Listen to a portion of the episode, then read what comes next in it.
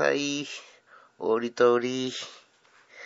どうも、えー、南の放課後、ポポです。えー、南の放課後がすっかり南国の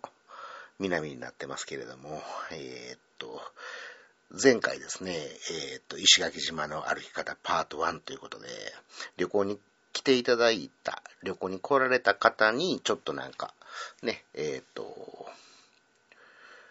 こうした方がいいんじゃないですか？みたいなアドバイスをね、簡単にできたらいいなっていうので、今回第2回。前回は、えっと、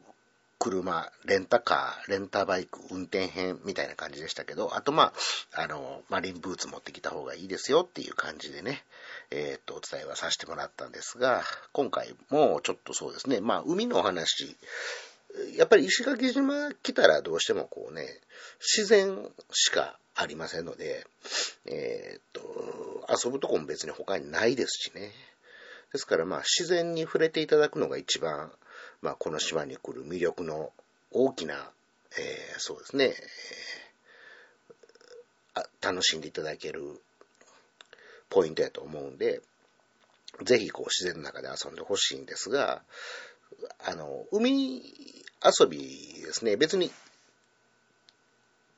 そうですね、えー、っと、まあ、マリンブーツ持ってきてくださいね。っていうのは前回言ったんですけれども、遊びに行こうと思うビーチのね、えー、っと、まあ、石垣島有名なビーチ何個かあるんですが、そこのビーチのね、えー、っと、向きですね、風の裏に当たって、その日の吹いてる風の裏のビーチを選ぶのがね、あの、いいんじゃないかと思うんですよ。あの、風強い日はやっぱり島ですからね、まあこう、強い風が吹いたりもしますんで、なるべく風裏風裏行くのがいいと思うのと、あと干潮と満潮の時間を必ず調べていった方がいいと思うんですね。えっ、ー、と、干潮の時ね、マイナス干潮って言ってかなり潮が引く時があるんですけれども、その時は、えっ、ー、と、まあ、海水浴場によっては、もうほぼなんかこう、なんていうんですかね、あの、普段ね、海水浴場でも、よく人が来るところなんかは、ちゃんと整備されてたりとか、市がちゃんと運営してるところとかは、ちゃんとね、クラゲネットみたいなのが張ってあって、その中で泳いでる限りは、絶対あの、ハブクラゲとかそういう毒のね、強いクラゲとかはいませんよ。毒性の生物はその中にはいませんよっていうふうにネットで囲ってくれてあるんですが、そこで泳ぐ分にはまあいいんですけど、ちょっとシーズンが外れたりとか、えっ、ー、とまあシュノーケルで、もうすぐ、えっ、ー、とビーチエントリーで5メートル、10メートルのところにサンゴがありますから、そこで、えっ、ー、と、普通にシュノーケルで魚いっぱい見れるんでね。でそういうところで遊ぼうと思うとどうしてもネットの張ってないところとかになるんで、まあ、あんまりこう、裸で泳ぐよりも、なんて言うんですか、こう、1枚着て、泳いだりとかするのがいいかなとも思うんですし、あと、その干潮の時はそれがほぼ見れなかったりすることもよくあるんで、だから、干潮、満潮を調べていくとか、まあ、あと、ビーチ、これはね、僕ももうこっち側に住んでて、いろんなビーチね、行くんですけど、あの、まあ、僕はもうそれで行って、大体、あ、今日の風向きがこう、時間帯がこう、えー、っと、干潮満潮がこう、ね、今日は大潮だとかそういうのをまあまあ、普段から毎日のように見てますから、それによってどこのビーチ行くかみたいなのは、まあ僕らはもう住んでますから そういうことができますけど、なかなかね、遊びに来てそこまで調べるのは大変やと思うんで、うん、まあそうですね、あまり干潮満潮関係なく、風が少なくて、いつも割と泣いてるような感じで、波も速くなくて、カレントも強くないビーチといえば、まあ、おすすめは、サンセットビーチっていうところが、かなり北側に、ちょっとね、えー、っと、車でそうですね、40分ぐらいですかね、かけて、北の方に行ってもらうと、そこにサンセットビーチっていうビーチがあって、そこはすごく、うん、いいと思うんですよ。あの、そこのビーチね、近くに、そのビーチの入り口の横ら辺が牧場になってまして、その牧場をずっとちょっと登っていくとね、えっ、ー、と、深呼吸っていうね、えっ、ー、と、カフェがあるんですけど、もうそこの見晴らしがもうすごくいいので、僕的にはそのサンセットビーチに行くイコール、そこの深呼吸っていうカフェで、えー、っと、まあ、コーヒー買ったりとか、ハンバーガー買って、ビーチ持って行って、そこで食べながら、ダラダラするみたいなのが、まあ、こう、いいんじゃないかなと思うんですけど、まあ、他にもね、あの、たくさんいい場所はあるんですが、まあ、地元の人のシークレットやったりとかするところもあるんで、まあ、あんまりそういうところね、こう、こういうので言うのもどうかなと思うんで、またお友達の方は、あの、こっちが来て遊びに行こうってなった時、一緒に海行こうってなったら、そういうところは僕が案内しますんで、まあ、あの、干潮満潮は調べといた方がいいですよっていう感じですね。まあ、そうですね。あとまあ、その、まあ前も言いましたけれども、天候によって全く変わりますんで、晴れの時はそうやってね、え、ー、と、海で遊んだりとか、わーっと表、自然の中でね、え、ー、と、マーペーっていう山があるんで、そこ登ってみたりとか、バンナ公園っていう山の上ら辺がもう全部国立公園みたいになってて、うんと、自然がそのまま手つかずで、まあ、保全されてるというかね、野生生物とかも割とそこに、動物とかもそこにいたりするんで、うんと、僕はそこの公園が好きでよく散歩行ったりとか、あの、ウォーキングしたりとか そこでしてるんですけど、まあ、そういうところ行ってお弁当食べたりとかね、そういうのまあいいと思うんですが、まあ、問題はね、こう旅行に来ていただいた時、雨が結構な確率で当たると思うんですよ。じゃあ、石垣島に来て、雨降ったら、なんかこう、楽しまれへんのかってなると、まあ、雨絶対当たることもあるでしょうから、まあ、覚悟はしといてもらって、そうですね、雨の日でもなんかこう、僕はね、あえて雨の日も海行って入ったったらもう濡れて戻ったら関係ないみたいなね。とか、まあ、僕はまあ、小雨の時なんかは割とその山のね、えっ、ー、と、休憩所、屋根付きの休憩所みたいなとこ車すぐ止めてそこに行けるんで、割と小雨ぐらいやったら山の中で、まあ本も小説ちょっと一冊持って、で、あの、その場でコーヒーをね、こう入れれる、そのアウトドアコーヒー豆引きセットみたいなのをちょっと持ってるんで、それでこう、まあ、小雨ぐらいやったらそこでコーヒー自分で入れて飲んで、本読んで、まあ、1、2時間ぼーっと自然の中で過ごすみたいなね。なんか、そういうのもええかな、みたいな、思うんで、あえて、うん、雨降ったからって言って自然とかから遠ざかるよりも、せっかく石垣に来たんだから、なんかこう、そういう雨でも自然の中で遊んでやろう。まあ、命の危険とかもあったりとかもするかもしれないんで、まあ、そういうのだけちょっと気をつけていただいて、あえてそこは、まあ、ね、ワイルドで行こう。うん、go to ワイルドっていう感じで遊んでいただけたらなと思うんですけど、うん、そうですね。だから、その、本当にね、遊びに行く場所が別にないわけですよ。雨の日だからって。まあ、商店街、屋根付きの商店街がね、えー、こちらにはありますんで、うん、まあそこ行くしかないんですけど、そんな商店街言っても一日に何往復もできるようなとこでもないですし、まあまあその近所がね、飲食店とかもいっぱいあって、カフェもいいところもあったりとかもするんで、うん、まあ、そうですね。まあ、そういうカフェ巡りしてみたりとか、なんかこうショッピングしてみたりとかっていうのもあるでしょうけど、まあそんなんも、一日やりゃ二日目じゃあ次どうするみたいな雨やったらね、そういうこともあると思うんで、まあ、本持ってきて、そうやってね、ちょっとゆっくり読んでみるとか、なんかこう、のんびりした時間の使い方をね、していただけたらいいなと思うんですよ。まあほんで、やっぱりこう、石垣来たらね、一回、こう、海に浸かってほしい。少々寒くても、うん、雨であろうが。なんかこうね、うん、海に浸かることで、 purify されるっていうんですか？浄化されるっていうんですか？なんかね、こう、都会の、なんかこう、喧騒を離れて、こう自然の中に身を置く。その中で海にジャブって頭の先っちょまでしっかり浸かるね。ことによって、なんかこう、日々の汚れみたいなもんを落として帰ってもらうみたいな。まあそういうのいいんじゃないかなと思うんですけど。まあそうですね。あとまあ遊び方ですよね。その、の一つとしてアイランドホッピングっていうのがありまして。まあ、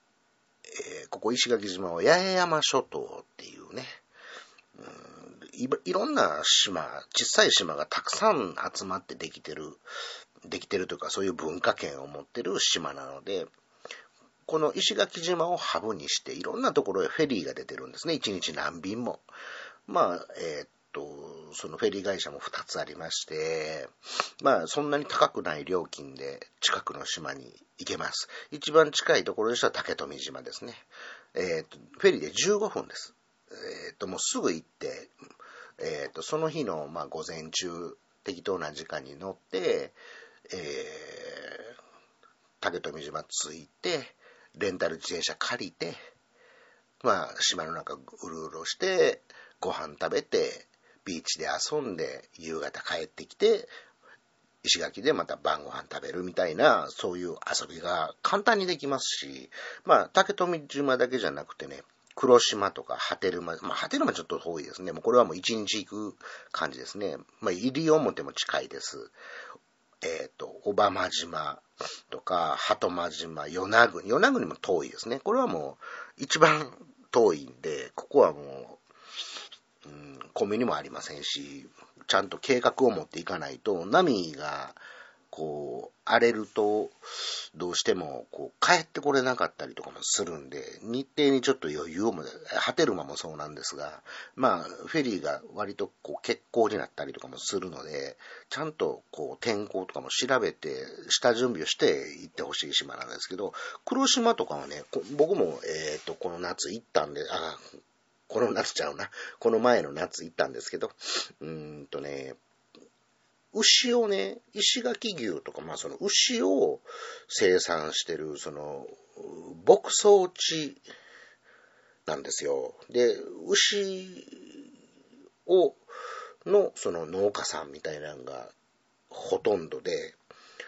もうちょっとの、のんびりしてるというか、うん、そうですね。コンビニとかは当然ないですし、で、島に商店が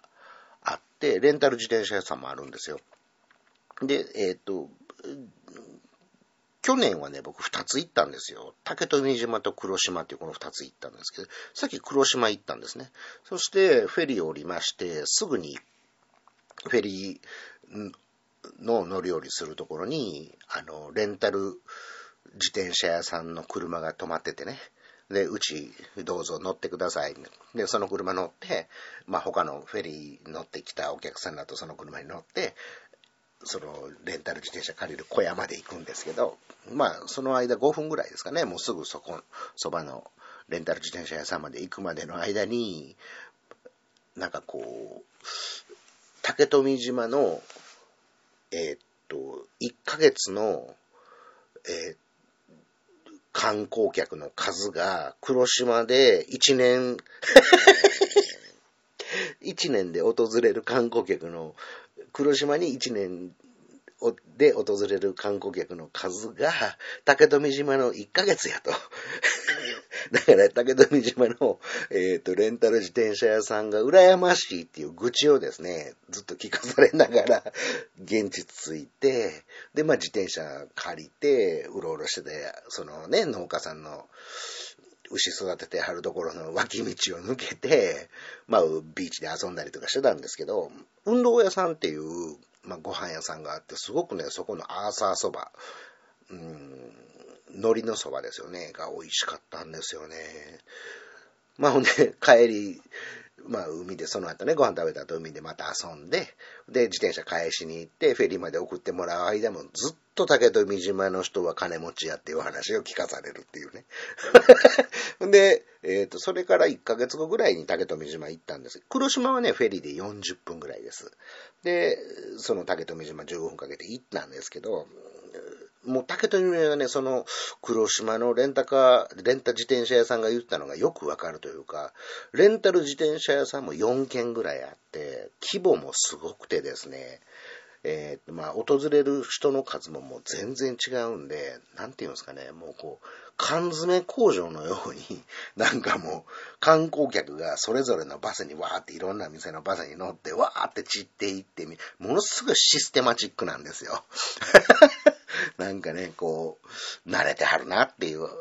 はい、じゃあなんかこのプリントの紙持ってこうしてください、みたいななんかもう、修学旅行生が晩ご飯食べるとき、グー、チョキ、パーでおかわりを要求するみたいな、ああいうなんかシステマチックな感じがね、すごいするんですよね。で、まあ、あの、知り合いがね、働いてるカフェがありまして、まあそこに、えっ、ー、と、毎週火曜日、真央ちゃんっていう僕の知り合いの女の子が、そのカフェで働いてて、そこ牛すじのカレーがね、すごく美味しいんですよ。で、まあ、そうやってたまに訪れては、牛すじのカレーを食べてね、その後また海で遊ぶみたいなことをやってるんですが、まあ、すごいシステマチックですし、ものすごい数の人がいるんで、もうビーチもあんまりゆっくりできるって感じじゃないですね。なんか泳ぐって感じでもないです。竹富は。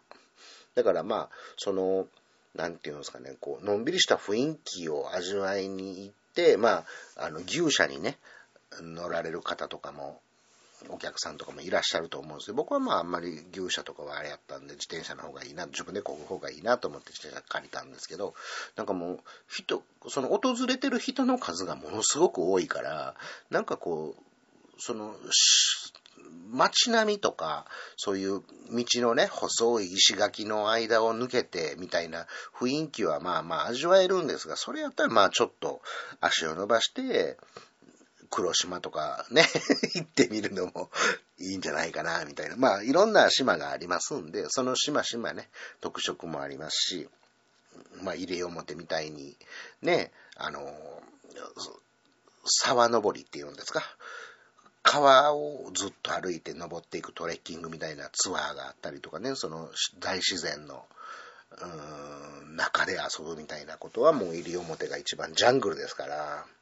一番ね、楽しめると思うし、いろんな島によって特色があるんで、アイランドホッピングを楽しんでみるっていうのも、こう、石垣島を中心としたね、こう、八重山諸島の遊び方やと思うんで、まあ、それも一回検討してみてください。まあ、今回はこんな感じですね。この2つぐらい。うん、まあ、これでえ、ま、人の役に立ってんのかどうかは全くわかりませんし、うん、需要があるかどうかもね、まあ、こあの、なんかね、こう、前回もそうなんですけど、やってもね、あんまりリアクションがないんですよね。なんか、あの、ツイッターの方に何かメッセージが来るとかいうこともなく、まあ、あの、SNS で直接、ダイレクトメッセージで人からは来るんですが、なんかこう、お便りみたいな感じでは来ないので、まあお便りみたいな感じで、そうですね、なんかこう、書いていただけたら、えー、っと、多分ね、メールボックスからやっと多分届かないと思うんで、ツイッターとかの方ですね。まあ、フェイスブックでもインスタでも何でもいいんで、そちらの方から、えー、また、あの、なんかこう、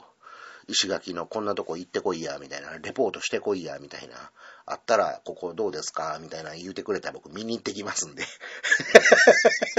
なんかそういうキャッチボールもね、なんかいるかなと。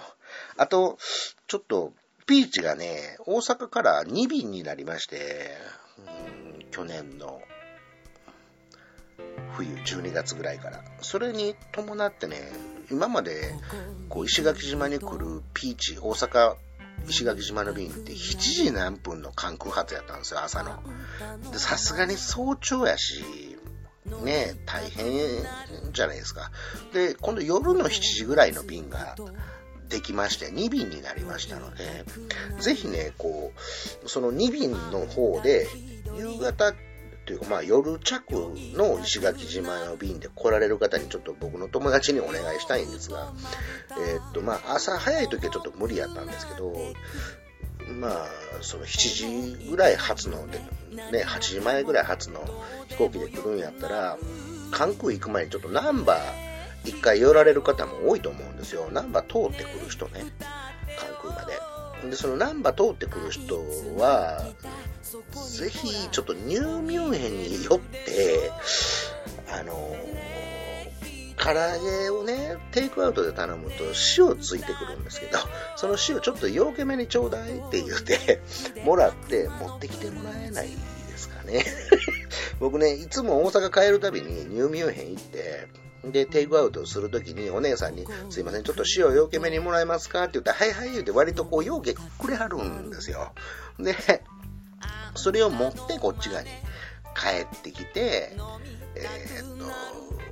まあ、唐揚げ弁当とかですね、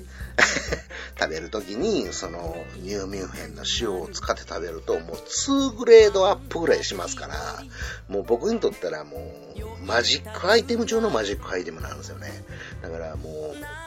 これがもう今、底をつきかけてですね、もうあと一袋切ってるって結構やばい状態なんで、まあ、そのためだけに大阪帰るのもな、みたいなのもあるんで、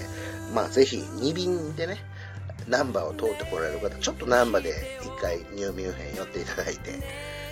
塩よけめにちょうだい言うて、まあ、あの、唐揚げはもうその場で食べてください。あの、関空で食べてくれたらいいですわ。もう塩だけで結構なんで、ぜひ、ニューミュンヘンの塩を持ってきていただきたいと。まあ、そしたら、こう、海遊びの時の案内もちょっと気合入れて、面白いとこ連れていくよ、みたいなね。そんなことでもないといかんのかいということはないですよ。ね、ぜひ誘ってください。まあ、石垣島に一人でも遊びに来てくれたらいいなと思う、えー、っと、思いを込めて、今回、ご需要あるのか分かりませんが、第2回ね。第3回はちょっとね、飲食店ちょっと紹介しようかな、みたいな感じですね。やっぱご飯も大事ですから、まあそんな感じでやってみようかなと思うんで、えー、需要ありましたら、じゃあ3回をアップしたいと思います。なんかメッセージ、何らかの形で送ってください。よろしくお願いします。ありがとうございました。